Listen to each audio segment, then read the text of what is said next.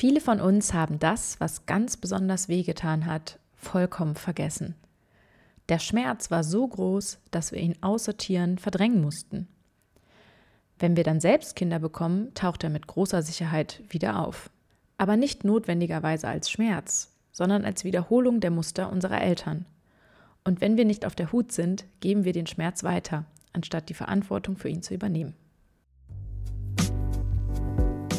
Hi zusammen und herzlich willkommen aus dem Kinderzimmer mit Isabo und Claudia. Hallo. In diesem Podcast möchten wir euch gerne mehr über die Schwangerschaft erzählen und über die Zeit danach. Viel Spaß dabei. Hallo, ich freue mich sehr, dass ihr wieder reinhört. Knackst mein Stuhl, da muss ich jetzt echt diesmal ein bisschen drauf aufpassen. Dieser Stuhl knackst immer so ein bisschen. Tut mir leid. Ich hoffe, das stört nicht allzu sehr.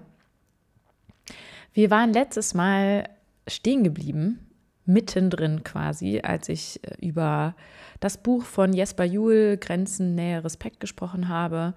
Und ich würde jetzt gerne noch auf so ein paar offene Fragen eingehen. Und zwar Nummer eins, wie erkenne ich denn eigentlich meine eigenen Grenzen? Nummer zwei, wie erkenne ich die des Kindes eigentlich so genau? Da eigentlich auch nochmal so ein bisschen auf diesen Unterschied einzugehen und nochmal rauszuarbeiten, weil das für mich sehr elementar ist. Okay, was ist denn einfach nur was, worauf das Kind jetzt gerade Bock hat und woran erkenne ich denn wirklich so eine echte Grenze, so ein echtes Bedürfnis auch. Und Nummer drei, wie gehe ich denn eigentlich damit um, wenn mein Kind die Grenzen, also meine Grenze zum Beispiel auch nicht respektiert oder so allgemeine Grenzen und das ja vielleicht auch wiederholt auftritt. Da würde ich auch gerne mal gucken, ob es da Antworten in dem Buch gibt, die uns da weiterhelfen können. Was ich aber gegebenenfalls heute nicht mehr schaffen werde, ist das Thema Schuld und Verantwortung, was gegen Ende kommt. Ich würde vorschlagen, da könnt ihr mir auch nochmal Feedback zu geben, dazu nochmal einen kompletten eigenen Podcast zu machen und eigentlich auch nochmal das Thema Konflikte. Da hatte ich sogar auf Instagram schon mal so eine kleine Umfrage gehabt. Da könnte ich auch da nochmal so ein paar Sachen mit aufnehmen. Fand ich auch recht spannend, was ihr da geantwortet habt, wie ihr damit umgeht, zum Beispiel, wenn so Konflikte entstehen zwischen Kindern. Und ich finde auch dieses Thema Konflikte super wichtig und auch noch sehr groß. Ich glaube, das äh, ja, würde jetzt sehr lange gehen, wenn das auch noch in diesem Podcast wäre. Also wenn euch das interessiert, dann ähm, gebt doch gerne mal Feedback dazu, gerne bei Instagram aus dem Kinderzimmer. Äh, genau, auch darüber würden wir uns sehr freuen.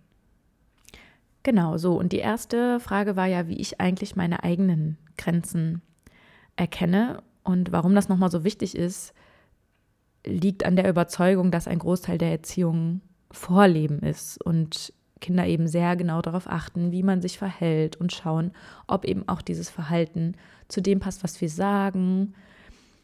Und dass das für sie auch wichtig ist, um ihre eigenen Grenzen wahrnehmen zu dürfen, dass ihnen auch klar ist, okay, ich, ne, meine Mama macht das und ich nehme meine, oder mein Papa, ganz wichtig. Und ähm, ich nehme diese Grenzen wahr und darf das auch und darf sie auch artikulieren. Es gibt natürlich dann auch Extreme, die man vorleben kann. Also ich kann zum Beispiel vorleben, an solchen Extremen, finde ich, sieht man immer ganz gut, wo vielleicht dann irgendwie auch die Mitte liegt und wo man auch sehr schnell hinschwappen kann und wo man so ein bisschen aufpassen muss. Also eine Extrem ist ja, okay, ich verletze ständig die Grenzen meines Kindes und drücke eben meine eigenen Grenzen durch. Und da kann das Kind natürlich auch unterschiedlich darauf reagieren. Also entweder lernt es das quasi, okay, das ist so ein Verhalten, das macht man so. Wenn man mächtiger ist, dann drückt man seine Grenzen durch und das darf man auch. Oder das Kind lernt, okay, meine Grenzen werden nie respektiert und ich darf diese Grenzen gar nicht haben und unterdrückt ganz viel und richtet eben dann so eine Wut auch gegen sich selbst, was ja total destruktiv ist, langfristig gesehen. Anderes Extrem, die Eltern leben vor, okay, ich, wir haben keine eigenen Grenzen und du kannst machen, was du willst. So, es geht immer nur um dich. Da kann natürlich auch gelernt werden, entweder genau dieses Muster weiter in der Welt auch auszuleben und zu sagen, okay, meine Grenzen sind am wichtigsten und dass dann ständig eine Frustration kommt, wenn man dann irgendwie merkt, dass andere plötzlich Grenzen setzen und man überhaupt nie gelernt hat, damit umzugehen, was denn eigentlich ist, wenn jemand plötzlich Grenzen setzt. Oder dass halt auch das in Fleisch und Blut übergeht, quasi, okay, jeder darf meine Grenzen überschreiten und das ist völlig in Ordnung, weil die Grenzen anderer sind viel wichtiger als meine. Und das ja auch wieder dann eher destruktiv gegen einen selbst gerichtet ist. Ja, und wie man merkt, beide Sachen, also beide Extreme führen hier eben auch so zu Machtverhältnissen. Ne? Im ersten Fall geht es um Dominieren der eigenen Grenzen über andere und im zweiten auch um so eine Art Unterwerfung. Und das ist beides nicht gleichwertig. Und das ist auch, was Jesper Juhl sagt, dass er findet, dass eine Familie gleichwertig sein sollte. Und das passiert eben dadurch, indem ein Machtverhältnis eben ausgewogen ist. Also wenn ich jetzt mal so meine eigene Perspektive darauf nochmal so ein bisschen richte, also wo meine wo meine Tendenz zu ist, ist nicht, dass ich meine Grenzen, meine Grenzen durchdrücke, sondern andersrum, dass ich eben dazu neige, ja eher meine eigenen Bedürfnisse auf Kosten anderer zurückzusetzen. Ähm, das fällt mir auch heute noch schwer, das übe ich aber. Und das ist auch so ein Prozess, ja auch von dem auch jetzt bei Jul spricht, von dem man auch zusammen mit dem Kind natürlich auch durchläuft. Und ich durchlaufe diesen Prozess aber nicht nur mit dem Kind, sondern generell eben mehr für meine Bedürfnisse einzustehen, die überhaupt erst zu artikulieren. Also äh, das ist ja der erste Schritt, bevor man überhaupt irgendwie für was auch einstehen kann, ist erstmal sie überhaupt auszusprechen. Ich hatte halt lange diesen Glaubenssatz, okay, wenn, wenn ich meine eigenen Bedürfnisse äh, artikuliere, dann setze ich den anderen irgendwie damit unter Druck, zum einen. Und dass ich auch denke, okay, wenn ich mein Bedürfnis erfülle, dann kannst du deines ja nicht mehr erfüllen. Also, dass ich quasi dann dass nur einer von beiden eigentlich ein Bedürfnis erfüllt bekommt. Und das kann manchmal so sein. Also am, manchmal ist das so, dass man keine Lösung findet, wo beide irgendwie gut bei rausgehen. Dann geht es aber, finde ich, darum, auch eine Balance zu finden. Okay, wie oft ist es so, dass ich mein Bedürfnis durchsetze und wie oft ist es, dass du dein Bedürfnis durchsetzt, dass da einfach auch eine Balance herrscht. Und auch da wichtig, dass eben nicht so ganz elementare Bedürfnisse, die wirklich so super, super wichtig sind, regelmäßig verletzt werden. Also das ist ja auch wieder dieses Bedürfnisthema und was ist wirklich eine Grenze, wo man sagt, so nee, das geht gar nicht, das ist für mich absolut nicht in Ordnung. Das ist ja auch nochmal eine Unterscheidung. Und das auch nochmal zu gucken, okay, was ist denn was, was super, super, super schlimm für mich ist. Das darf man auf gar keinen Fall bei mir machen. Und was ist einfach ein Bedürfnis, das jetzt gerade mal vielleicht nicht erfüllt wird. Und es gibt aber auch, und das ist eben auch eine total tolle Lernerfahrung, die ich auch gemacht habe, ganz oft Lösungen, die beide glücklich machen. Und manchmal hat das auch wirklich nur was mit Zeit zu tun. Also bei Kindersachen ist es ja so, dass manchmal ein Kind irgendwie beispielsweise das eine Auto haben will, was das andere Kind gerade hat. Und manchmal ist es einfach so, okay, können wir das mit einem Faktor Zeit lösen? Also das Kind hat für eine gewisse Zeit dieses Auto und danach hast du das Auto das ist halt eine Möglichkeit, Konflikte dann auch zu lösen. Aber das Thema Konflikte wollten wir eigentlich heute nicht besprechen, deswegen dazu nur so ein ganz kleiner äh, Seitensatz sozusagen. Jetzt geht es ja viel mehr darum, überhaupt erstmal zu merken, was meine eigenen Grenzen und Bedürfnisse sind. Und wo, also Grenzen, finde ich, merke ich ganz klar anhand von sehr heftigen Gefühlen, die auch manchmal ein bisschen überproportional wirken für die Situation. Ähm, und heftige Gefühle, damit äh, meine ich jetzt ähm, eher so Gefühle wie Wut, Trauer, Schuldgefühle, Ohnmachtgefühle, Angstgefühle. Und wenn das aufkommt, dann ist auf jeden Fall irgendwie eine Grenze verletzt worden. Ähm, Es kann aber auch schon einfach ein Marker sein, wenn es einfach generell, also eine normale Wut sozusagen, also nicht so überproportioniert groß. Das ist natürlich auch individuell, wie man was irgendwie empfindet. Aber äh, auch um Bedürfnisse herauszufinden, ist es auch schon hilfreich zu sehen, okay, ich werde zum Beispiel oft wütend, wenn ich echt krass erschöpft und gestresst bin, vielleicht sogar noch hungrig, das ist die Todeskombi. Und dann will Emily irgendwie die ganze Zeit irgendwas von mir und fordert eben von ihrer Seite sehr viel Aufmerksamkeit ein und fängt dann auch zu quengeln und will beispielsweise viel auf den Arm genommen werden. Und da prallen natürlich dann zwei doch schon elementare Bedürfnisse aufeinander, denn das Kind will gerade gesehen werden und angenommen werden und Aufmerksamkeit. Und ich bin, ich will gerade einfach nur Entspannung, so weil ich, weil mein Stresslevel eben gerade zu hoch ist. Und wenn das mal vorkommt und ich eben auch weiß, dass Emily jetzt gerade normalerweise sehr viel Aufmerksamkeit von mir bekommt, ähm, dann ist natürlich also für mich auch leichter zu sagen, okay, ich bin gerade echt unendlich müde und ich würde einfach gerne mal 15 Minuten hier liegen und ich spiele gern danach mit dir. Und wir können dann auch einen Wecker stellen. Das haben wir neulich exakt so eine Situation tatsächlich auch gehabt. Und da setze ich eben so eine Grenze, weil ich weiß, dass Emily, dass ich quasi Emily gegenüber jetzt gerade überhaupt nicht entspannt sein kann. Und die Situation sich nur weiter hochschaukeln würde, wenn ich jetzt mit ihr hier sitzen würde. Ne? Also ich kann gerade ihr Bedürfnis eigentlich gar nicht erfüllen, weil mein, mein Stresslevel gerade so hoch ist, dass ich hier mit ihr nur sitzen würde für eine Stunde oder für eine halbe Stunde sogar und permanent nur genervt wäre und äh, wahrscheinlich abwesend. Und das würde sie ja auch spüren, das würde ihr gar nichts geben. Und das bringt eben niemandem was, also keiner Seite was. Das ist äh, auf jeden Fall eine Lose-Lose-Situation. Von daher ist es, finde ich, in dem Moment eine gute Lösung gewesen. Also das haben wir tatsächlich so gemacht dass ich dann den Wecker gestellt habe und ich habe kurz mich, also dann hat sie auch gesagt, so dann bleib bitte hier, weil ich auch gefragt habe, so kann ich so, ne, ich, soll ich hier bleiben, hier mich in dein Bett legen oder soll ich mich rüberlegen ins große Bett? Und dann meinte sie, nee, bleib bitte hier. Und es war, es hat sie voll akzeptiert. Das war völlig faszinierend, diese Erfahrung auch für mich, dass ich einfach dann mich da hinlegen konnte und ich habe ein bisschen geschlafen und dann hat der Wecker geklingelt und dann dann war aber auch so, okay, jetzt Bing, ne? Dann brauchte ich natürlich irgendwie einen Moment, um noch kurz wach zu werden. Aber auch das hat sie dann akzeptiert und dann, äh, dann habe ich mit ihr gespielt. Und das war echt gut. Also eine schöne Erfahrung. Wenn ich allerdings merke, und das habe ich auch äh, so, eine, so eine Phase hatte ich auch, dass das jeden Tag so ist. Also dass ich jeden Tag super gestresst bin, super fertig, super unentspannt, super schnell genervt. Dann ist es eher so, dass ich denke, okay, da kann ich irgendwie von Emily jetzt nicht erwarten. Das ist, glaube ich, auch dieses Thema der Verantwortung, die dann zu übernehmen, äh, dass ich jetzt die ganze Zeit nicht mit ihr Zeit verbringen kann oder äh, ja, für sie irgendwie da sein kann. Dann kann ich ja gucken, okay, gibt es vielleicht irgendwie andere Stellstrauben, an denen ich drehen kann weil muss quasi mein Kind jetzt komplett ausbaden, dass ich gerade gestresst bin, weil ich viel zu viel arbeite und oder lässt sich das vielleicht noch anders lösen, ähm, sodass vielleicht an anderen Stellen irgendwie auch Dinge, ähm, ja, man mit Dingen zurücktreten könnte.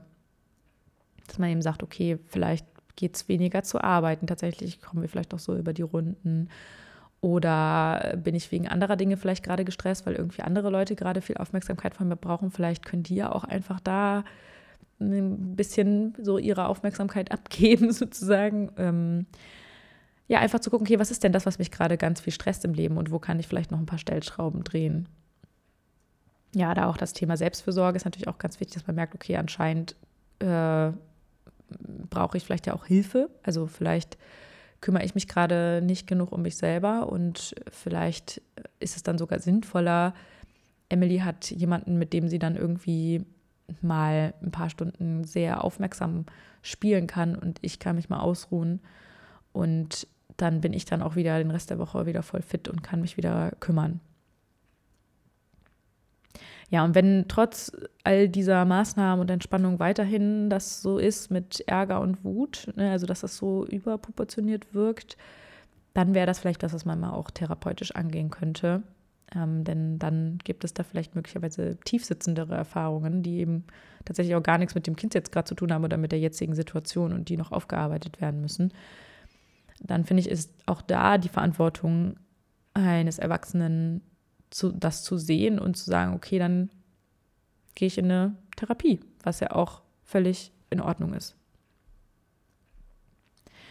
Ja, also Jesper Juhl schreibt dann auch an einer Stelle, dass wir uns also folgende Frage, Fragen stellen sollten, wenn es so ähm, um das Thema Grenzen geht. Also welche Grenzen muss ich um mich selbst errichten, um mich mit mir und meinen Kindern wohlfühlen zu können? Und wie grenze ich mich im Verhältnis zu ihnen so ab, dass wir Kontakt und Nähe, die wir alle wünschen, etablieren und erweitern können. Ja, Das, eine, das sind schöne Fragen, aber die sind natürlich leichter gesagt als getan, auf jeden Fall. Trotzdem etwas, äh, wo man, finde ich, auch mal ein bisschen Zeit drin investieren kann, sich diese Fragen zu stellen und sich auch zu beobachten. Und es gibt auch ein Kapitel in dem Buch, in dem es auch so um das Thema der beiden Eltern geht, weil natürlich oft die Eltern ja auch unterschiedliche Sachen haben, wo sie unterschiedlich quasi heftig reagieren und dann auch unterschiedliche Grenzen haben. Manchmal sind es dieselben Grenzen, aber oft sind es ja auch andere Grenzen. Und es manchmal ja auch leichter ist, beim anderen die Grenzen zu sehen als bei sich selber, was ja ein bisschen verrückt ist, aber zumindest geht es mir manchmal so. Und da kann man ja auch in Gespräch treten und einfach mal miteinander sich austauschen darüber so. Oder man hat beobachtet, dass jemand heftig reagiert und sagt so, hey, was war denn da los? So, was hast denn du gebraucht? Was ist da, ne? Also ist da irgendwas, dass man einfach auch darüber offen spricht, finde ich auch super wichtig. Ja, das war jetzt so das, was ich jetzt zu der ersten Frage mal gesammelt hatte. Ich hoffe, das beantwortet so ein bisschen die Frage. Wenn noch Fragen übrig sind, auch schreibt uns das sehr gerne. Da hm, wäre es natürlich toll, wenn wir da noch drauf eingehen könnten. Hm, jetzt war noch die zweite Frage, wie erkenne ich denn die Grenzen des Kindes? das ist ja auch unterschiedlich, dass die einen Leute total gut darin sind, die eigenen Grenzen zu erkennen, aber überhaupt nicht gut darin sind, die Grenzen anderer zu erkennen. Andere sind andersrum. Ähm, bei manchen ist es so, dass sie beides schwer erkennen können. Ähm, was ich mich ganz oft frage beim Thema äh, Grenzen ist, woher weiß ich denn jetzt, wie wichtig Emily gerade etwas ist? Also ist das jetzt wirklich gerade einfach ein tiefer liegendes Bedürfnis oder ist das eine echte Grenze oder ist das einfach nur gerade so ein Wunsch, der jetzt gerade ist, so eine Lust, wie das hier ähm, Jesper Juhl nennt und woran merke ich denn, ob ich gerade eine echte persönliche Grenze verletzt habe, also auch wenn irgendwie gerade ne, so ein feines Kind vor einem steht oder ob das ähm, einfach nur eine Frustration ist, weil ja Jesper Juhl auch sagt, man sollte unterscheiden zwischen mein Kind ist frustriert und mein Kind ist unglücklich. Und das ist echt, finde ich, so die allergrößte Herausforderung. Denn ein frustriertes Kind, dem gerade irgendwas verweigert wurde, was jetzt gerade so eine Lust war und eben keine Grenze überschritten hat, kann für mich halt manchmal genauso klingen wie ein unglückliches Kind, bei dem gerade eine persönliche Grenze verletzt wurde. Und es gibt auch in dem Buch ist jetzt nicht so, dass äh, Jul da irgendwie eine konkrete Antwort drauf liefern kann, ähm, weil das ja auch sehr individuell ist. Schade. Ich hätte manchmal echt gern so ein Handbuch, so eine Anleitung, so bitte achte auf diese, diese Faktoren, aber ich glaube, das hätte jeder bei uns im Leben ganz oft, ganz gerne. Also, was Jul schreibt, ist, man soll eben sehr genau auf die Reaktionen der Kinder achten. Und da ist wahrscheinlich das oberste Gebot natürlich auch irgendwie so Empathie, also empathisch sein sehr aufmerksam sein, sehr genau das Kind beobachten, was natürlich auch eine Challenge sein kann, insbesondere wenn gerade eigene Gefühle im Weg stehen und so blockieren. Deswegen finde ich umso wichtiger, auch an den eigenen Gefühlen zu arbeiten und äh, da so relativ ja, reflektiert zu sein und versuchen, so rein wie möglich mit sich zu sein, warum man selber gerade wütend ist, damit man sich eben auch auf das Kind konzentrieren kann und nicht davon ja, blockiert ist. Ja, und eben dieses selber Vorleben, wie die eigenen Grenzen respektvoll gesetzt werden können. Ja, und äh, nur an einer kleinen Stelle wird er etwas konkreter. Das ist auf Seite 64 und 65, falls da jemand auch nochmal nachlesen möchte. Unglücklich sind Kinder, wenn sie etwas verlieren, was ihnen lieb und teuer war. Ein Kuscheltier, eine Freundschaft, Verständnis und Liebe der Eltern, das Vertrauen zu Mutter und Vater. Und unglücklich sind sie, wenn die Eltern sich trennen. Dann brauchen sie alles, was wir an Nähe, Verständnis, Einfühlung und Geduld aufbringen können. Und dann kommt noch ein wichtiger Absatz danach. Kinder sind unterschiedlich und jedes will den Eltern auf seine Weise sagen, wenn es die Nähe erlebt, die es braucht und wann es sich umklammert fühlt. Letzteres geschieht, wenn wir ihr Unglück nicht ertragen können und aus der Welt zu schaffen versuchen, ehe es durchlebt ist. Also was ich mir für mich hier so ein bisschen rausziehe, ist, dass Nähe ja schon mal auf jeden Fall ein Grundbedürfnis von Kindern ist. Also ist ja auch wahrscheinlich den meisten klar. Ich denke auch, dass das das ist, was die meisten denken, okay, das ist, das, ich muss meinem Kind ganz, ganz viel Nähe geben. Und ich denke auch, dass das bei Säuglingen ein sehr tragendes Bedürfnis ist, obwohl es da auch Unterschiede geben kann. Also äh, das ist wahrscheinlich auch was, was man rausfinden muss. Aber je älter ein Kind wird, desto mehr Selbstständigkeit und auch Autonomie, und das hat ja auch mit Freiheit zu tun, wünscht sich auch ein Kind. Und naja, das ist ja auch ein bisschen gegenteilig zum Thema Nähe. Und das ist zum Beispiel echt, finde ich, eine der größten verrückten Herausforderungen. Also auch zu merken, okay, wo braucht mein Kind mich wirklich gerade noch? Wo braucht es diese Nähe? Und wo unterstütze ich auch irgendwie so seine Autonomie? Also dem Kind zu viel abnehmen, wäre für mich zum Beispiel so eine Frage. Also wir haben das häufige das Thema, dass ich Emily eigentlich schon alleine anziehen kann und ganz oft möchte sie das aber noch nicht, beziehungsweise sie will, dass ich das mache. Also nicht komplett alleine anziehen, aber sie kann schon, je nachdem, was sie anzieht, kann sie sich komplett alleine anziehen und bei manchen Sachen ein bisschen schwieriger, wenn irgendwie, ja, es gibt ja manche Teile, die sind etwas schwieriger anzuziehen. Und ich stelle mir da jedes Mal die Frage, also helfe ich ihr jetzt, weil sie es mir also gerade bei mir einfordert? Oder sollte ich ihr zeigen, dass ich ihr ja zutraue, dass sie es alleine kann? Weil ich dann immer denke, okay, dann kann sie ja vielleicht mehr an sich glauben. Also wenn ich jetzt sage, so, hey, zieh dich doch alleine an. Also, dass ich das ja auch gut meine in dem Moment, dass ich denke, ich will dann ihre Autonomie unterstützen. ja, und dann ist für mich so ein Prozess, den ich dann durchlaufe. Also ich packe mir dann quasi an die eigene Nase und denke halt so, okay, warum ist mir das denn so wichtig, dass sie sich selbst anzieht? Also warum ist mir das wichtig? Also dann kommt wieder dieses, habe ich Angst, dass sie es nicht lernt und ich ewig ihre Sachen anziehen muss. Also das wäre ja was, was so in fünf Schritten schon weitergedacht ist. Ich denke, oh Gott. Also natürlich freue ich mich über, auch wenn sie das selber kann, aber warum freue ich mich darüber, dass sie es selber kann? Weil ich halt denke, okay, dann damit ich es irgendwann nicht mehr machen muss. Ne? Also also diese Angst, die so ein bisschen einhergeht. Wo dann gleichzeitig auch wieder das auch, es kann ja sogar sein, dass ich damit gar kein Problem habe, aber dass Eltern mich irgendwann schief angucken würden, wenn ich mit, mit sechs Jahren mein Kind noch anziehe. Also das ist natürlich dann auch so ein Schamgefühl, so schon jetzt hervorkommt. Und da habe ich auch gemerkt, okay, das ist also irgendwie, da ist auch was bei mir, ne? Also auch bei mir so ein Thema. Und dass ich auch, dass bei mir eher tatsächlich das Thema ist, weniger dieses Schamgefühl, okay, die zieht sich mit fünf noch an, obwohl es bestimmt auch ein bisschen mitschwingt. Aber auch, dass ich selber einfach das merke, wie ich froh darüber bin, dass sie unabhängiger wird, weil ich dann natürlich auch unabhängiger werde und nicht ständig Dinge für sie tun muss, die sie eben ja schon selbst, selbst kann. Und dann habe ich zum Beispiel neulich jetzt wirklich angefangen, so mal ihr zu sagen. Also, dass ich dann auch sage, ich fände es echt super hilfreich, wenn du dich selbst anziehst, dann kann ich mich zum Beispiel in der Zeit auch schon mal anziehen und das ist echt weniger anstrengend. Das finde ich total schön. Und dann habe ich trotzdem auch da gedacht, wenn dann irgendwie so ein Widerstand von ihr kam und sie dann doch sehr frustriert wirkte, dass ich ihr jetzt gerade nicht ähm, helfe, dass dann wieder die Frage ist, ist das jetzt eine Frustration oder ist sie wegen irgendetwas unglücklich? Gebe ich ihr gerade irgendwas anderes nicht? Also ist da irgendwas anderes noch im Spiel? Irgendwas, was ich übersehen habe? Also, dass ich nicht denke, okay, sie ist einfach nur kurz faul, weil das ist ja das, was man vielleicht so denkt, dass man denkt, so, boah, das könnte ja auch sein, ne? dass sie halt einfach gerade keinen Bock hat. So, und das wäre ja dann auch nicht schlimm, wenn man das quasi übergeht, weil ich habe auch manchmal keinen Bock und muss trotzdem Dinge tun. Ne? Ähm, aber steckt da vielleicht noch was anderes hinter? Beispielsweise, dass sie tatsächlich einfach gerade Kontakt mit mir möchte, Aufmerksamkeit von mir.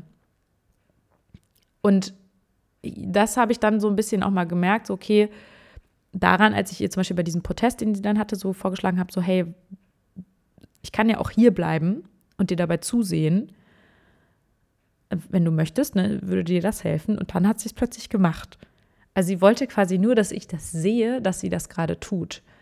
Oder sie wollte, dass ich bei ihr bin. Also das weiß ich ja im Nachhinein nicht, ob ihr das wichtig war, dass ich ihr dabei zugucke oder ob sie einfach, ja, meine Nähe wollte in dem Moment. Also tatsächlich, dass eher darum ging, okay, ich will das schon alleine machen, aber ich will, dass du noch dabei bist. Ja, total spannend. Und wenn wir gerade bei dem Thema so, was sind noch für Bedürfnisse, die so dahinter liegen könnten, sind, dann gibt es natürlich auch diese Bedürfnisse der Wertschätzung, des Respekts, und das eben Bedürfnisse sind, die man ganz oft allein schon dadurch erreicht, indem man einfach ja auch tatsächlich das Gefühl und das Bedürfnis des Kindes artikuliert und damit zeigt, dass man das gesehen hat, einfach indem man es ausspricht. Also ich habe beispielsweise manchmal Angst, dass sie sich von mir tatsächlich nicht respektiert gesehen und gewertschätzt fühlt, wenn ich zu viele von diesen Lustmomenten quasi nach, also äh, also dass ich sie Dinge nicht machen lasse, also dass ich halt sage, okay, das geht nicht, das geht nicht, das geht nicht. Ähm, und ich dann denke, okay, das kommt mir irgendwie so, ja, dass ich dann Angst habe, dass sie denkt, okay, ich äh, wertschätze ihre Bedürfnisse nicht, weil ich halt irgendwie all diese Lustmomente sozusagen ähm, unterbinde. Und dann ist aber eher die Frage, okay, es gibt ja auch, also ist das die einzige Möglichkeit, ihr zu zeigen, dass ich sie wertschätze und zu respektiere, indem ich halt einfach so ihren Lustmomenten nachgehe. Also beispielsweise, okay, ich will hier einen Schokoriegel, ich will hier das nicht, ich will dies nicht. Also so Kleinigkeiten. Vielleicht, wenn es auch gerade ja auffällig ist, dass das Kind gerade da immer super viel einfordert, dann fehlt ihr tatsächlich vielleicht was anderes oder dem Kind. Also, dass man merkt, okay, vielleicht möchte es mehr meine Aufmerksamkeit. Und da merke ich, also zum Beispiel bei so Kleinigkeiten, also was ich zum Beispiel schon mal festgestellt habe, ist, wenn ich tatsächlich proaktiv mit Emily erstmal, wenn wir zu Hause sind, eine halbe Stunde spiele, dass sie dann viel mehr okay damit ist, wenn ich danach irgendwie Sachen mache wie Haushalt oder irgendwie Dinge, die nichts mit ihr zu tun haben, weil sie einfach volle Aufmerksamkeit von mir bekommen hat für einen gewissen Zeitraum und ich dann auch komplett für sie da war und ich aber auch ja auch im Hinterkopf habe, okay, gleich ne, werde ich mir für mich Zeit nehmen und dann kann ich ihr auch tatsächlich diese Aufmerksamkeit schenken. Und dass dann das viel besser von ihr auch akzeptiert wird. Und das finde ich zum Beispiel viel schlimmer, als halt einfach eine Stunde mit ihr zu spielen und abwesend zu wirken. Und ne, also was wir auch gerade schon mal so ein bisschen hatten, das Thema. Und ja, dass man halt merkt, okay, kann ich vielleicht auf andere Art und Weise, die gesünder ist, als wenn ich jetzt dem Kind den Schokoriegel gebe. Und äh, also, warum habe ich immer diese, diese, das sind irgendwie diese einzigen Sachen, die ich so mit so Lust gerade im Kopf habe. Vielleicht fallen ja Leuten noch andere Sachen ein. ah, über das gleiche Beispiel. Ähm, aber ja, dass ich halt immer ständig das Gefühl habe, ich muss so diesen Lustmomenten nachgeben. Oder halt ja sowas wie faul, faul sein, so ich habe jetzt gerade keinen Bock, meine, meine Sachen anzuziehen und so ähm, obwohl Fahrrad übrigens auch ein Gefühl ist, was völlig okay ist, äh, aber es nicht heißen muss, dass man dem dann nachgehen muss. Sozusagen, okay, äh, vielleicht gibt es ja Sachen, die besser sind für dich und deine Entwicklung und du gleichzeitig dabei Wertschätzung und Respekt erfahren kannst. Wie beispielsweise, dass wir zusammen spielen, ein bisschen schöne Zeit miteinander verbringen oder zusammen was backen und so, dass man sich halt wirklich sehr aktiv Zeit für das Kind nimmt. Ja, also das ist jetzt eigentlich alles, was ich so ein bisschen gesammelt habe zu, wie erkenne ich die Grenzen des Kindes, ist zum Teil vielleicht auch manchmal so ein bisschen unbefriedigend, weil ja, es halt sehr individuell ist und man da so sich so langsam rantasten muss. Und aber da auch jetzt bei Jule auch wirklich sagt, so das ist auch okay. Also solange man sich auf diesen Prozess einlässt, ist das völlig in Ordnung. Und das Wichtigste ist halt wirklich, dass man einfach viel kommuniziert und über seine Gefühle und Bedürfnisse spricht und Dinge ausspricht und artikuliert und auch das Kind spiegelt und so. Ja, das, der, die dritte Frage war ja, wie gehe ich damit um, wenn mein Kind Grenzen nicht respektiert? Ähm, dazu habe ich mir erstmal vorab die Frage gestellt, okay, woran habe ich denn zum Beispiel erkannt, dass meine Grenze nicht respektiert wurde? Und da gibt es jetzt zum Beispiel auch so einen Fall, der mir dann eingefallen ist, okay, das Kind möchte etwas und wir wollen es ihm nicht geben. Also hier sollte es sich um etwas handeln, was sicher keine persönliche angreift. Ne? Also nehmen wir das Eis. Oh Mann, Claudia, echt, überleg dir mal neue Beispiele. Das kann ja nicht sein. Kinder wollen ja nicht nur Süßigkeiten.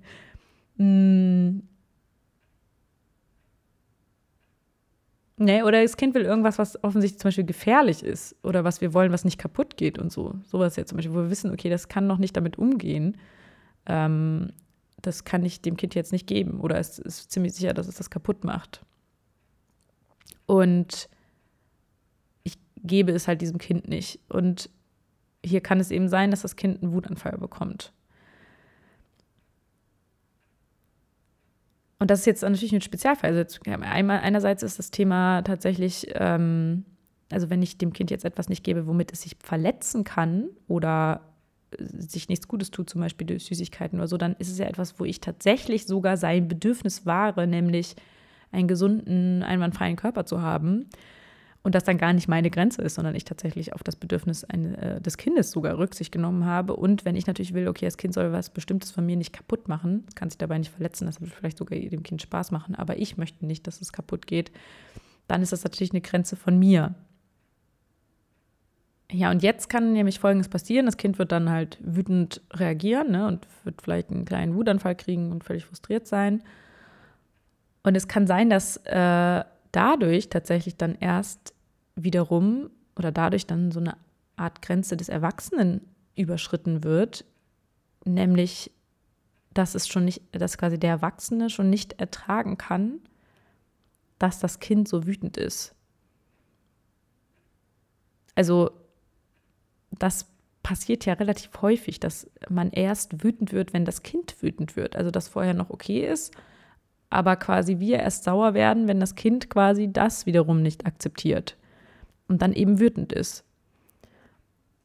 Und da finde ich, ist so ein Fall von, okay, hier geht es tatsächlich um die Grenze des Kindes, nämlich das Kind darf das Gefühl ausdrücken. Und da dann zu unterbinden und sagen, du darfst jetzt nicht weinen und nicht wütend sein, ist tatsächlich schädlich. Und dann ist eher die Frage, okay, was ist bei dem Erwachsenen los? Ne, oder was ist bei mir los? Und ich kann bei mir schauen, okay, warum reagiere ich denn so emotional darauf, wenn das Kind emotional ist? Und das ist ein super spannendes Thema, was übrigens auch nochmal in einem separaten Buch von Jesper Juhl besprochen wird, wo es nur darum geht, um das Thema Aggression. Und dass es ja ein oft schlecht besetztes Gefühl ist. Naja, und da geht es eben darum, okay, wir Erwachsenen sind eben die, die nicht mit Aggression der Kinder umgehen können. Und wir finden das komisch und reagieren mit Scham oder eben auch mit Strafe, anstatt uns eben zu fragen, warum sich ein Kind in einer bestimmten Situation überhaupt aggressiv verhält. Und ich habe tatsächlich gestern mir dieses Buch noch kurz angehört und das ist jetzt ein, angehört, haha, äh, ein guter Moment, wo ich mal ganz kurz auf unseren Kooperationspartner für diese Podcast-Folge eingehen will, und zwar auf Blinkist. Also Blinkist, nicht Blinklist, sondern Blinkist. Ähm, das ist nämlich eine App, mit der man Sachbücher, und da gibt es schon mehr als 3000, in nur 15 Minuten lesen und anhören kann. Also damit ist halt nicht wie hier eine Stunde Podcast, sondern manchmal will man ja wirklich nur ganz kurz ähm, so eine Zusammenfassung von einem Buch haben. Allein schon, ob man vielleicht auch wissen will, ob man sich das vielleicht noch genauer angucken will oder nicht. Und manchmal reicht es ja auch wirklich schon. Ne? manchmal reicht es wirklich schon, kurze Einblicke zu erhalten, okay, das und das sind die wichtigen Aussagen, Kernaussagen des Buches. Und es gibt da alles, also neueste Ratgeber, es gibt auch Klassiker, es gibt Bestseller und mehr als 25 Kategorien. Dazu gehören zum Beispiel Produktivität, Psychologie, Wissenschaft, persönliche Entwicklung. Und am Ende von den Büchern gibt es auch immer noch mal Tipps und Tricks und Lifehacks, wie man das quasi direkt in den Alltag transferieren kann oder in den Beruf. Und hier gibt es äh, Titel sowohl auf Englisch als auch auf Deutsch. Und wie gesagt, ich habe gestern zum Beispiel das kurz vorm Schlafengehen noch angehört, weil ich ja wusste, dass ich heute einen Podcast dazu mache und dachte, hm, ist ja eigentlich voll spannend. Vielleicht gibt es ja noch so ein paar Sachen, die äh, da auch noch eine Rolle spielen. Würde ich mir gerne noch mal kurz anhören. Und ja, ist echt ganz cool. Also 15 Minuten und ähm, ich hatte echt das Gefühl, auch noch ein bisschen so Input zu bekommen und wo ich auch noch mal drüber nachdenken will und was für mich vielleicht auch noch mal ein Thema wäre, wo wir noch mal an anderer Stelle drauf eingehen können. Und ja, das kennt ja auch jeder, dass man irgendwie abends denkt, so, boah, ich ne, es wäre jetzt vielleicht ganz cool, wenn ich noch ein Buch lesen könnte, aber irgendwie bin ich müde und irgendwie will man seinen Kopf noch so ein bisschen stimulieren und irgendwie will man so noch Input haben. Und äh, dann ist das echt eine coole Sache. Einfach 15 Minuten.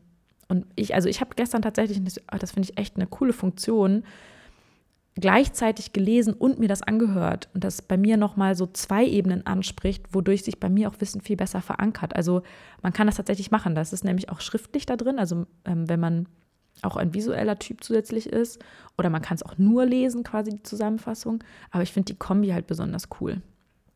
Ja, und ich höre mir da am meisten eigentlich so Bücher aus den Bereichen jetzt auch tatsächlich Elternschaft, wo auch Jesper Jühl drin ist und aber auch Psychologie an ja, und wenn ihr da auch gerne mal reinhören wollt, ihr könnt da auch erstmal sieben Tage kostenlos testen, um zu gucken, ob das was für euch ist. Dann haben wir für euch, also für hier die Hörer des Podcasts, einen ähm, Link, wo ihr drauf gehen könnt. Äh, der lautet blinkist.de slash aus dem Kinderzimmer zusammengeschrieben. Wichtig, ne? Blinkist, Blinkist, also nicht Blinklist. Ähm, und da bekommt ihr 25 Prozent auf das Jahresabo Blinkist Premium. Ja, und wie gesagt, ihr könnt vorher sieben Tage lang erstmal gucken, ob das was für euch ist. Und wenn ihr euch dann entscheidet, äh, das Jahresabo zu nehmen, dann bekommt ihr 25% Rabatt mit blinkist.de slash aus dem Kinderzimmer. Ich packe das auch nochmal in die Shownotes rein, dann könnt ihr da auch nochmal direkt drauf klicken. So, und wenn wir dann wieder zurückgehen quasi äh, zu diesem Thema äh, Wut und Aggression, dann drückt hier natürlich einfach das Kind nur seine Wut darüber aus, dass es eben selbst einfach gerade ein Bedürfnis hatte und was nicht geklappt hat. Und dann liegt es eben an den Eltern zu sagen, okay, das muss ich jetzt eben kurz einmal aushalten. Ist natürlich auch wieder so eine Sache, wenn ich jetzt merken sollte, okay, ich kann damit nie umgehen. Also immer, wenn mein Kind wütend wird, dann löst das in mir so krasse Gefühle aus, auch wieder etwas, wo ich sagen würde, okay, da muss was aufgearbeitet werden, weil ähm, das ist, Mitgefühl ist normal, aber wenn es äh, einen komplett lähmt, dass man auch dann für das Kind nicht da sein kann, dann ist das eben auch nicht gut, weil es nämlich am Ende des Tages auch wichtig ist, dass man ja in dem Moment auch auf die Wut des Kindes eingehen kann. Und da ist auch unterschiedlich. Also ich glaube, bei uns war das zum Beispiel so, dass am Anfang ähm, Emily äh, auch bei Wut und so immer äh, Nähe brauchte und ich quasi sie in den Armen, das haben wir auch so ein bisschen rangetastet, um zu gucken, ob sie das jetzt wirklich will oder nicht. Also es gab auch Momente, in denen sie mir dann irgendwann später gesagt hat, so ja, nee, jetzt lass mich in Ruhe. So, ne? Also, dass sie gerade nicht in den Arm genommen werden will. Und manchmal war es dann auch so, dass ich dann dachte, okay, dann gehe ich ganz raus und dann war sie aber auch wieder. Das war dann irgendwie auch nicht okay und das dann gemerkt habe, manchmal ist auch, äh, wenn ich mich daneben setze und sie nicht angucke und tatsächlich weiß ich, sie ist da, aber, also ich bin da, aber sie will dann auch nicht angeguckt werden, sondern so quasi das schon so selber verarbeiten, aber sie weiß, ich bin da und wenn, äh, wenn sie mich dann braucht, kann sie kommen. Und dass ich auch teilweise tatsächlich äh, oft die Chance genutzt habe, nachdem diese Gefühle vorbei waren, nochmal mit ihr darüber zu reden und dann auch quasi zu überlegen, okay, was war denn gerade das, was dich wirklich wütend gemacht hat, dass wir da, dass ich auch Angebote mache, so, okay, könnte das das gewesen sein das gewesen sein und so und das ist ganz cool. Das hat bisher eigentlich auch so ganz gut funktioniert. Mm, und jetzt wollte ich ja eigentlich noch auf den Fall eingehen. Jetzt hatten wir ja gerade den Fall, okay, äh, das Kind möchte etwas und wir können es dem Kind nicht geben. Was ja auch ein bisschen leichter ist, da quasi einfach äh, ja, das nicht zu geben, als wenn wir tatsächlich wollen, dass das Kind etwas Bestimmtes tut. Also jemand, also ein Kind quasi wirklich zu motivieren ähm, oder etwas anders zu machen. Oder wir wollen, dass es mit etwas aufhört. Also es gibt nichts, also wenn zum Beispiel wenn laut, ein Kind ganz, ganz laut schreit die ganze Zeit ähm, oder laut schreiend singt. Ne? Also jetzt sagen wir nicht das Wutgefühl, weil das wäre wieder sowas, wo ich sagen würde, gut, das müssen wir dann vielleicht mal kurz aushalten. Es kann ja sein, dass ein Kind einfach die ganze Zeit super laut ist und wir wollen, dass es aufhört. Wir können ja nicht einfach dem Kind die Hand vor den Mund stellen und sagen, sei ruhig oder den Mund zu halten und so. Das wäre ja völlig übergriffig. Äh, und die Frage ist ja, aber was denn dann? Oder was ist irgendwie, wenn ein Kind einfach ja etwas nicht macht, zum Beispiel Klassiker morgens sich nicht anziehen lässt, wenn man irgendwie rausgehen will. Und es aber klar ist, okay, anders geht's nicht. Wir müssen aber raus, aber es ist jetzt auch nicht unbedingt im Interesse des Kindes liegt, rauszugehen. Und ich denke, ich will aber eigentlich gerade gar nicht raus, so ich will eigentlich hier bleiben. Und ich ziehe mich jetzt nicht an. Ja, und ähm, das ist natürlich nochmal eine ganz äh, andere Situation. Wie, wie geht man damit um? Und die ist auch meiner Meinung nach echt schwieriger als die andere, weil etwas ne, nicht geben ist leichter als irgendwie, okay, wie kriege ich das Kind zu irgendwas? Und auch hier hat ähm, Jesper Jür zum Beispiel ähm, zwei Situationen beschrieben, die ich gerne einfach auch wieder vorlesen will, weil die kann ich gar nicht so gut wiedergeben, wie sie hier beschrieben sind. Ja, die Situation findet ihr auf äh, Seite 38 und geht aber bis ja, Seite 40. Mal gucken, wie, wie lange ich jetzt hier lese. Also, ein Vater erzählt folgende Geschichte. Wir haben zwei Töchter, die ältere ist viereinhalb Jahre und die jüngere sieben Monate alt. Schon seit der Geburt unserer ersten Tochter haben meine Frau und ich eine sehr harmonische Beziehung. Und wir haben uns alle drei sehr auf das neue Kind gefreut. Auch unsere ältere Tochter Linne war froh, dass sie eine kleine Schwester bekommen sollte. Und manchmal legte sie ihre Hand eine halbe Stunde lang auf den schwangeren Bauch meiner Frau und erzählte ihrer kleinen Schwester alles Mögliche. Als die Kleine dann geboren war, mochte Linne sie anfangs sehr gern. Sie streichelte sie, half beim Wickeln und zeigte sie froh und stolz vor, wenn jemand zu Besuch kam. Alles war Harmonie und Idylle. Bis vor einem Monat. Manchmal sitze ich mit beiden Mädchen auf dem Sofa, eins auf jedem Knie und wir amüsieren uns. Aber eines Tages war die Kleine anscheinend ganz plötzlich erschrocken und fing an zu weinen. Und das wiederholte sich einige Male, bis ich den Grund erkannte. Linne fand eine Gelegenheit, mit einer Hand unter meinem Arm hindurch die Kleine ins Bein zu kneifen oder sie an den Haaren zu ziehen. Ich weiß wohl, dass die Große eifersüchtig auf die Kleine ist. Darauf bezieht sich meine Frage nicht. Ich möchte wissen, ob ich falsch damit umgehe. Ich mache folgendes. Zuerst lege ich die Kleine aufs Sofa und beruhige sie. Dann nehme ich Linne auf den Arm und trage sie in ihr Zimmer. Dort stelle ich sie ein bisschen hart auf den Fußboden und schelte sie aus und sage zu ihr, dass sie lieb sein soll zu ihrer kleinen Schwester. Ist das falsch? Und wenn ja, was soll ich stattdessen tun? Meine Antwort, also nicht meine, sondern Jesper Jules, ich zitiere noch. Ja, es ist falsch. Ich mache Ihnen einen Vorschlag, was Sie stattdessen tun sollten. Aber vorher muss ich erklären, wie ich Linnes Verhalten verstehe. Dann können Sie besser beurteilen, ob es für Sie der Mühe wert ist, meinem Vorschlag zu folgen. Eifersucht zwischen Geschwistern ist eine etwas altmodische Beschreibung für das, was in Linne vorgeht. Sie ist nicht in dem Sinne eifersüchtig, wie wir es von Erwachsenen kennen, sondern ist bemüht, sich einer Veränderung in ihrer Familie anzupassen, die in ihrer Erlebniswelt sehr umwälzend ist. In ihrem Alter eine kleine Schwester zu bekommen, das ist ungefähr so, als ob ihre Frau eines Tages von der Arbeit nach Hause käme und ihnen mitteilte, sie werde von jetzt an mit zwei Männern verheiratet sein und der neue Mann werde in der nächsten Woche einziehen. Das finde ich so ein geiles Beispiel.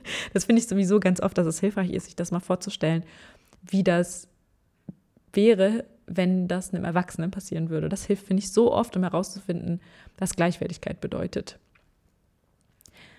So weiter im Text.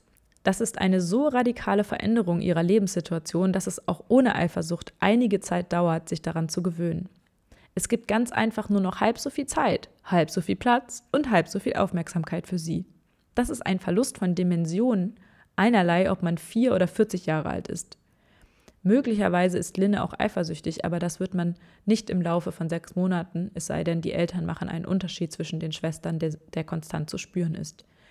Wir beobachten, dass erwachsene Geschwister eifersüchtig aufeinander sind und glauben dann, dass sie es von Anfang an waren. Das ist die eine Ursache für Linnes Kneifen. Die andere ist, dass sie kooperiert. Das tun alle Kinder, manchmal direkt, manchmal spiegelverkehrt. In diesem Falle geschieht es direkt. Die kleine Schwester ist ein Wunschkind. Beide Eltern haben sich ein zweites Kind gewünscht und sich über eine unproblematische Schwangerschaft und eine gelungene Geburt gefreut. Linne ebenso. Die Eltern waren froh und in die Kleine verliebt, als sie kam. Linne auch. Die Kleine kam in einer Zeit, in der in der Familie Harmonie herrschte und ein Kräfteüberschuss vorhanden war. Linne ist ein Teil davon. Die ganze Familie war voller Liebe, Fürsorge und Freude. Auch Linne. Der Unterschied zwischen den Eltern und Linne ist der, dass es für sie auch anstrengend ist, eine kleine Schwester zu haben. Sie hat nicht nur positive und freudige Gefühle, sondern auch traurige und frustrierte. Die hat sie seit sechs Monaten und in dieser Zeit hat sie beobachtet, ob auch die Eltern solche Gefühle haben und wie sie damit umgehen. Das war nicht der Fall. Die Eltern haben diese Gefühle nicht und deshalb ist Linde zu dem Schluss gekommen, dass mit ihren Gefühlen etwas nicht stimmt. Deshalb versucht sie, sie zu unterdrücken. Und als das nicht gelingt, versucht sie, sie auszudrücken, heimlich.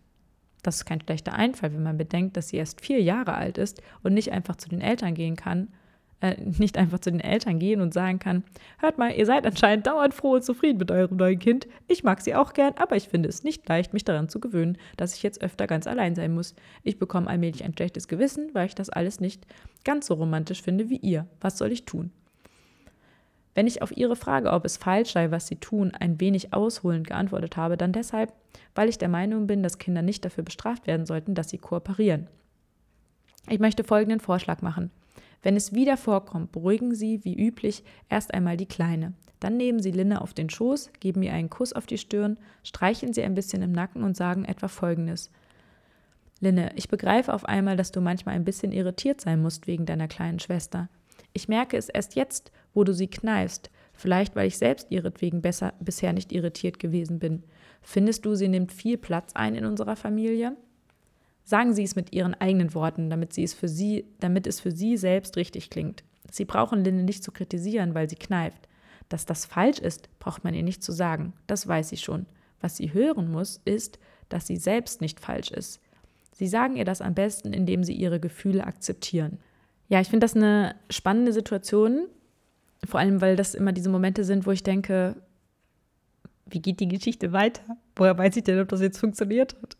Äh, vor allen Dingen langfristig gesehen. Aber naja, dann ist halt, glaube ich, einfach die Frage, ob man grundsätzliches Vertrauen in diese Art und Weise hat und quasi den anderen Argumenten folgen kann, die Jule sonst so nennt, dass das eben der Weg ist, der funktioniert. Und vielleicht am Ende des Tages das wirklich einfach selber mal auszuprobieren. Okay, was bewirkt das? Wie funktioniert das? Wenn ich das einfach mal auf eine andere Art und Weise mache. Und wo ich noch kurz einmal in Stocken geraten bin, da musste ich tatsächlich nochmal auf das Alter gucken, war, äh, dass ja auch gesagt worden ist, dass Linde schon weiß, dass es falsch ist, die Schwester zu kneifen. Was sich natürlich anhand von zwei Sachen erkennen lässt. Zum einen, sie macht es heimlich. Äh, sie würde es nicht heimlich machen, wenn sie wüsste, dass das, ähm, dass es okay ist. Also wenn sie denken würde, es wäre okay, würde sie nicht kneifen. Äh, nicht heimlich kneifen, so. Dann würde sie es einfach offensichtlich machen. Und sie ist halt schon viereinhalb. Da kann ich davon ausgehen, dass sie mittlerweile verstanden hat, dass, ähm, dass sowas nicht okay ist. Und ich denke aber, dass mit dem heimlich ist das, was es so am meisten eigentlich ähm, zum Ausdruck bringt. Und ja, was ich spannend finde, ist tatsächlich, dass tatsächlich gar nicht mehr diese allgemeine Grenze artikuliert worden ist. Also dass quasi auch gar nicht mehr gesagt worden ist, okay, es ist nicht okay zu kneifen, sondern es wurde quasi nur auf ihre Gefühle eingegangen. Und das ist was, wo ich tatsächlich nochmal ähm, so ein bisschen stocke und mich immer frage, so, ist es vielleicht trotzdem wichtig, dass ich quasi sage, so ja. Also ich glaube, es wäre natürlich was anderes, wenn sie mich kneifen würde. Ne? Also dann kann ich ja direkt sagen, es tut mir weh. Ähm, dann ist das auch keine Kritik, sondern quasi so eine Ich-Botschaft, wo ich sage, so ja, es tut mir weh, ich finde das nicht in Ordnung. Aber äh, naja, das Baby kann sich ja jetzt da gar nicht, das kann das ja gerade gar nicht ausdrücken. Dann bin ich ja vielleicht auch als Elternteil das Sprachrohr des Babys zu sagen, so das tut ihr weh. Ne? Also da war ich jetzt so ein bisschen unsicher, ob das äh, nicht auch noch wichtig ist zu sagen. Und da ja dann auch immer wieder diese Grenzen verschwimmen, quasi zwischen, okay, ist das dann schon zu kritisch sozusagen? Also, dass ich dann ähm, dass dann wieder auf dieser Verhaltensebene so rumgekrittelt wird. Aber ich denke, wenn man beides sagt, also mein Gefühl wäre jetzt, dass es möglich ist, dass man auch sagt, das wäre jetzt wahrscheinlich nicht ganz so in Jesper Jules Sinne, weil, ähm, naja, er schreibt es ja anders. Und er sagt ja auch, okay, diese Grenze ist eigentlich klar und da müssen wir sie nicht nochmal sagen. Hm, vielleicht stimmt das auch tatsächlich ja, ist etwas, wo ich auch finde, da könnte man nochmal drüber nachdenken. Wie würdet ihr das denn handhaben? Das würde mich mal interessieren. Würdet ihr da nochmal drauf verweisen, auf diese allgemeine Grenze, oder würdet ihr einfach davon ausgehen, okay, das hat sie schon verstanden und deswegen gehe ich auf das andere ein? Weil ich frage mich halt immer, wenn ich das nicht sage, ist das dann quasi so wie ein stilles Einverständnis.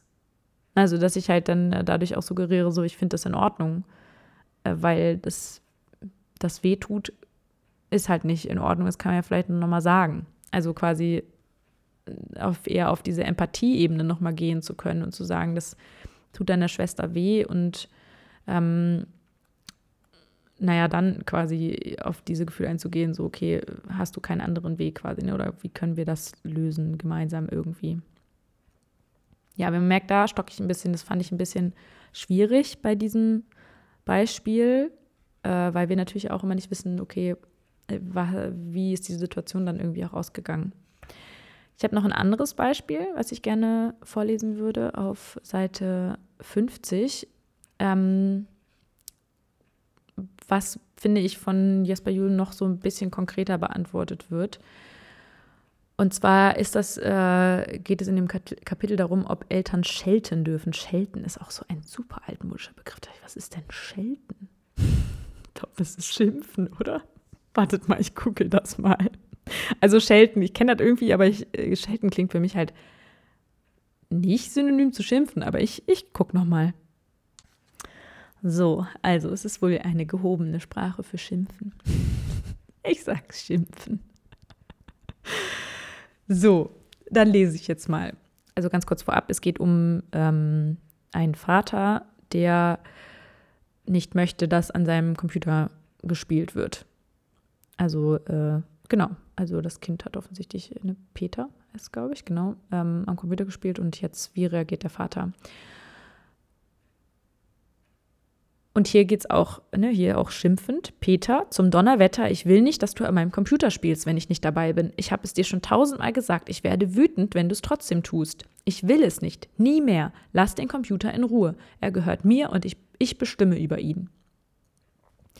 Hier wird Peter von einem Vater ausgescholten, der wütend ist und laut schreit, mit rotem Gesicht und funkensprühenden Augen. Einerlei, ob Peter drei oder dreizehn ist, er wird erschrocken sein und vielleicht in Tränen ausbrechen. Wie immer er reagiert, zwischen ihm und dem Vater wird in den nächsten Stunden schweigsame Distanz herrschen. Das schadet weder Peter noch dem Verhältnis zwischen ihm und dem Vater. Er hat eine Grenze des Vaters einmal zu oft überschritten und dessen spontane Reaktion über sich ergehen lassen müssen. Das ist, wie es sein soll. Kinder haben oft das Bedürfnis, solche Konfrontationen schweigend und allein zu verarbeiten. Sollte Peters Schweigen länger als einige Stunden dauern, kann der Vater wieder Kontakt mit ihm aufnehmen. Vorausgesetzt, er hat sich selbst wieder unter Kontrolle. Und etwa sagen, Tut mir leid, dass du vorhin so erschrocken warst, aber ich war sehr wütend. Das ist jetzt vorbei. Keine Rede davon, dem Jungen das Versprechen abzufordern, nie wieder an dem Computer zu spielen und keine Drohungen, was geschehen wird, wenn er es doch tut. Beide würde Peter von dem Erlebnis, das er gerade gehabt hat, entfernen und den Eindruck verringern. Sollte sich Peters Mutter gedrängt fühlen, sich einzumischen oder zu trösten, kann sie Peter umarmen und sagen: Na, da bist du aber erschrocken, Peter, das ist nicht schön, wenn, du so, wenn so laut geschrien wird. Das genügt, um Peter wissen zu lassen, dass außer der Sache mit dem Computer alles in Ordnung ist. Sollte sie mit der Reaktion ihres Mannes nicht einverstanden sein, muss sie abwarten, bis er und Peter wieder die normale Nähe etabliert haben, ehe sie mit ihm darüber spricht. Bis dahin ist er zu verletzlich und es würde nur einen unfruchtbaren Krach geben. So, jetzt eine Alternative. Jetzt reicht's. Was fällt dir ein, du Rotzbengel? Wie oft habe ich dir schon gesagt, dass du die Pfoten von meinem Computer lassen sollst? Kannst du nicht hören, Mensch, oder bist du zu dumm? Sieh zu, dass du da wegkommst. Ich sage dir, wenn jetzt was am Computer kaputt ist, dann. Der Junge wird beschimpft, der Vater macht ihn in einer Weise herunter, dass es ihn in seiner ganzen Existenz verletzt. Vielleicht kommt der Vater nach einer Weile zurück und fragt, wollen wir wieder Freunde sein? Und der Junge sagt mit einem beschämten Gesichtsausdruck, ja.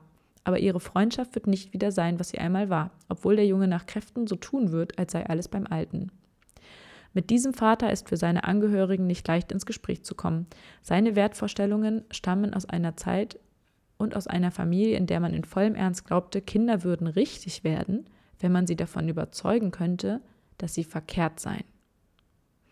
Das finde ich einen sehr krassen Satz und dass man sich das auch merkt, dass quasi es nicht darum geht, Kinder zu überzeugen, dass sie, dass sie falsch sind. Das ist ähm, ja also als ganze Person falsch, ne? nicht so ein bestimmtes Verhalten, sondern als ganze Person. So, und weil das hier so schön ausgedrückt ist, lese ich noch ein bisschen weiter auf Seite 52. Macht man das mit ausreichender Überzeugungskraft und häufig genug und gelegentlich auch mit Unterstützung einer kleinen Ohrfeige, dann kann tatsächlich der Eindruck entstehen, dass es wirklich nützt.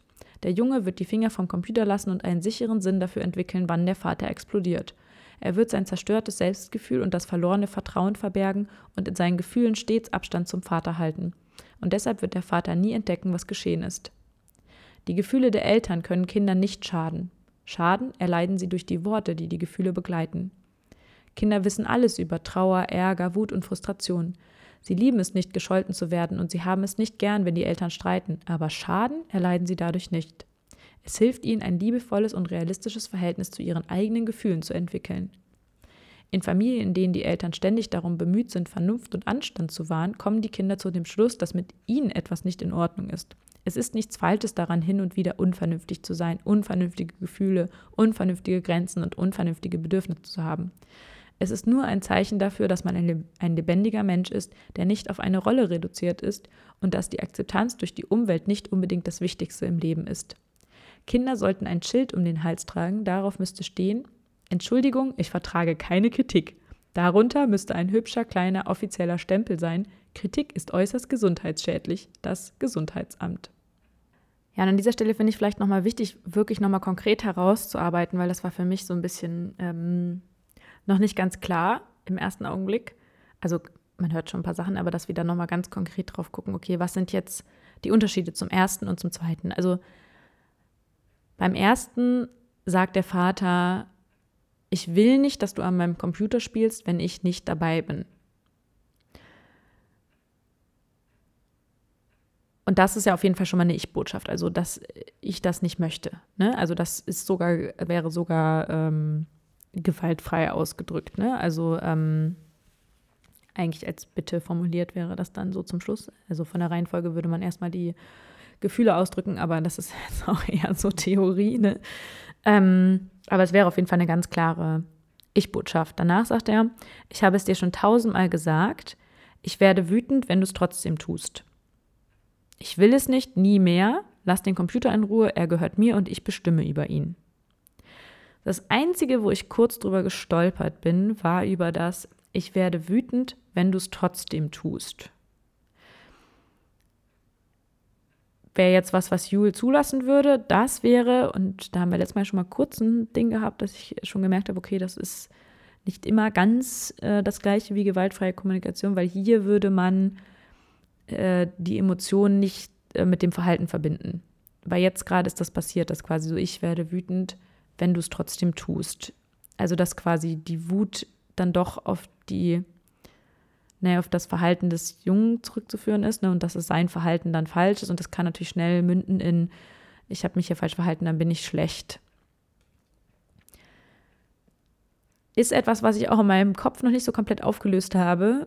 Äh, ob das gut oder schlechter ist. Also in der gewaltfreien Kommunikation würde man jetzt eigentlich sagen, ich werde wütend, ähm, weil ich meinen Computer für mich haben will und ich will, dass er heile bleibt und dass einfach klar ist, okay, was steckt da für ein Bedürfnis hinter? Also, dass er wütend wegen eines unerfüllten Bedürfnisses bekommt und das eigentlich auch deswegen ja noch einen Ticken besser sein kann, um eben zu zeigen, dass Gefühle mit Bedürfnissen zusammenhängen und der Junge dabei noch gleichzeitig was lernen kann und eben nicht lernt, okay, ähm, mein Verhalten hat irgendwas ausgelöst, sondern ein bestimmtes Bedürfnis von mir wurde in dem Moment nicht berücksichtigt.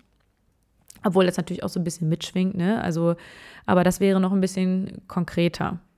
Weil es ist hier nicht ganz klar, warum das ein Problem ist, wenn er mit dem Computer spielt.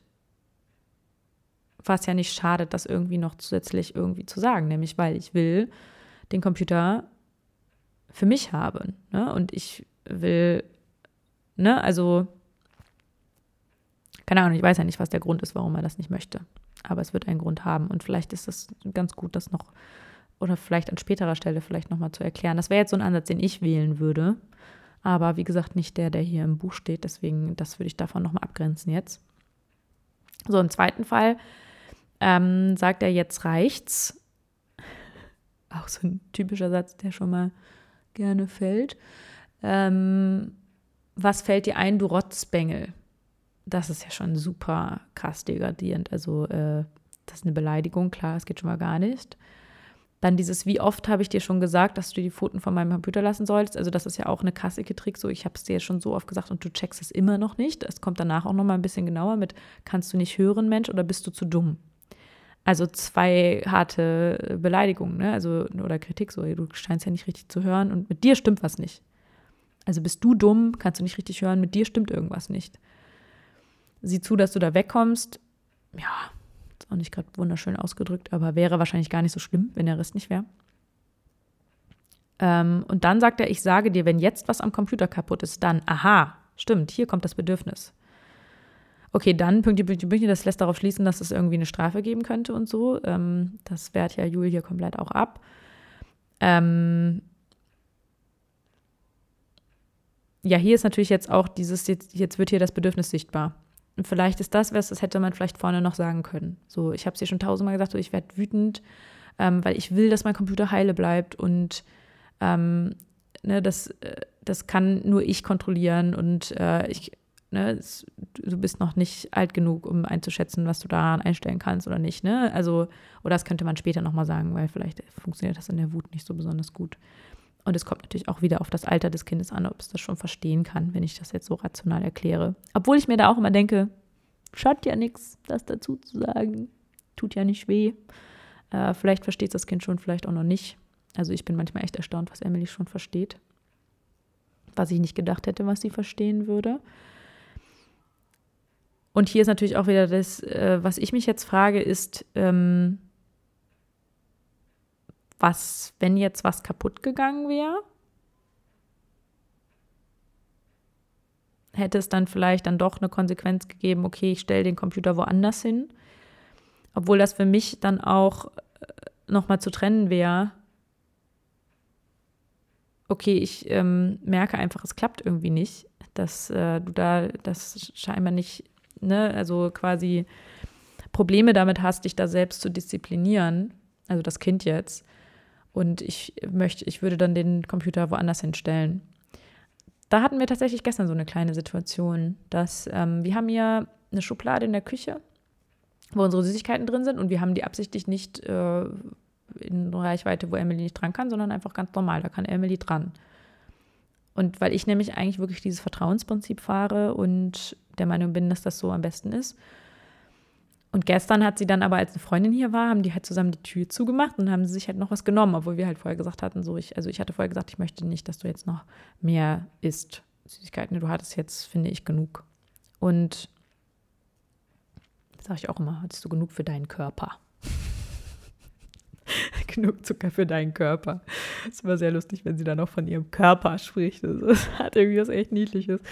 Äh, ja, und dann war halt die Situation, dass ähm, ich dann dachte, ja, okay, hm, funktioniert anscheinend nicht. Also ich habe ja vorher das äh, echt ne, meine Grenze klar gemacht und ähm, jetzt will ich sie aber auch nicht dafür bestrafen. Und Konsequenzen, ne, das ist ja auch so eine Geschichte, Konsequenzenstrafe, das war ja eigentlich was, was wir jetzt heute nicht mehr besprechen wollten. Aber tatsächlich ja auch so ein Ding wäre, okay, das wäre aber eine Konsequenz, die ich dann vielleicht ziehen würde, zu sagen, okay, das funktioniert nicht. So, es ist in dem Moment wichtiger, dass es dir gut geht und ähm, ich, also ich habe es dann auch gesagt, so ich würde es, wenn ich da nicht mit ihr drüber sprechen kann, dann dann müsste ich mir halt überlegen, wie wir das in Zukunft irgendwie handhaben mit den Süßigkeiten, ob ich die dann doch woanders hinräumen muss. Und das ist dann die Frage, ist es dann schon zu viel quasi Drohung in irgendeiner Form? Das würde mich mal interessieren, wie ihr äh, das sehen würdet. Hm, da habe ich nämlich tatsächlich in mir so einen Konflikt gespürt, wo ich gemerkt habe, so ist das jetzt okay. Auf der anderen Seite wusste ich ja nicht, wie ich das anders ähm, handhaben soll.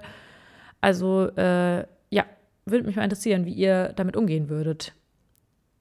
Dann würde ich nämlich an dieser Stelle jetzt auch mal einen Punkt machen. Das war schon wieder, kommt mir schon wieder unglaublich lang vor, dass ich rede.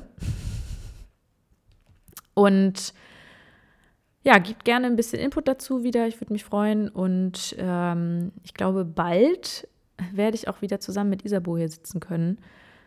Äh, das hoffe ich natürlich sehr, weil es ja auch sehr spannend ist, weil sie ja jetzt schwanger ist. Und dann gibt es natürlich auch wieder eine Menge, worüber man sprechen kann. Und ich habe sie jetzt auch viel zu lange schon nicht mehr gesehen. Von daher ja, hoffe ich sehr, dass, dass wir das bald hinbekommen.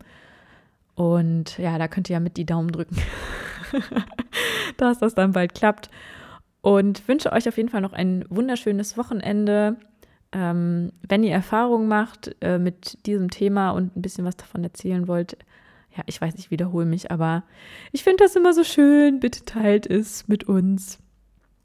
Und wenn ihr Bock habt, ein bisschen ähm, kurze Sachliteratur zu, zu, lesen, dann schaut doch mal vorbei bei blinkist.de slash aus dem Kinderzimmer zusammengeschrieben.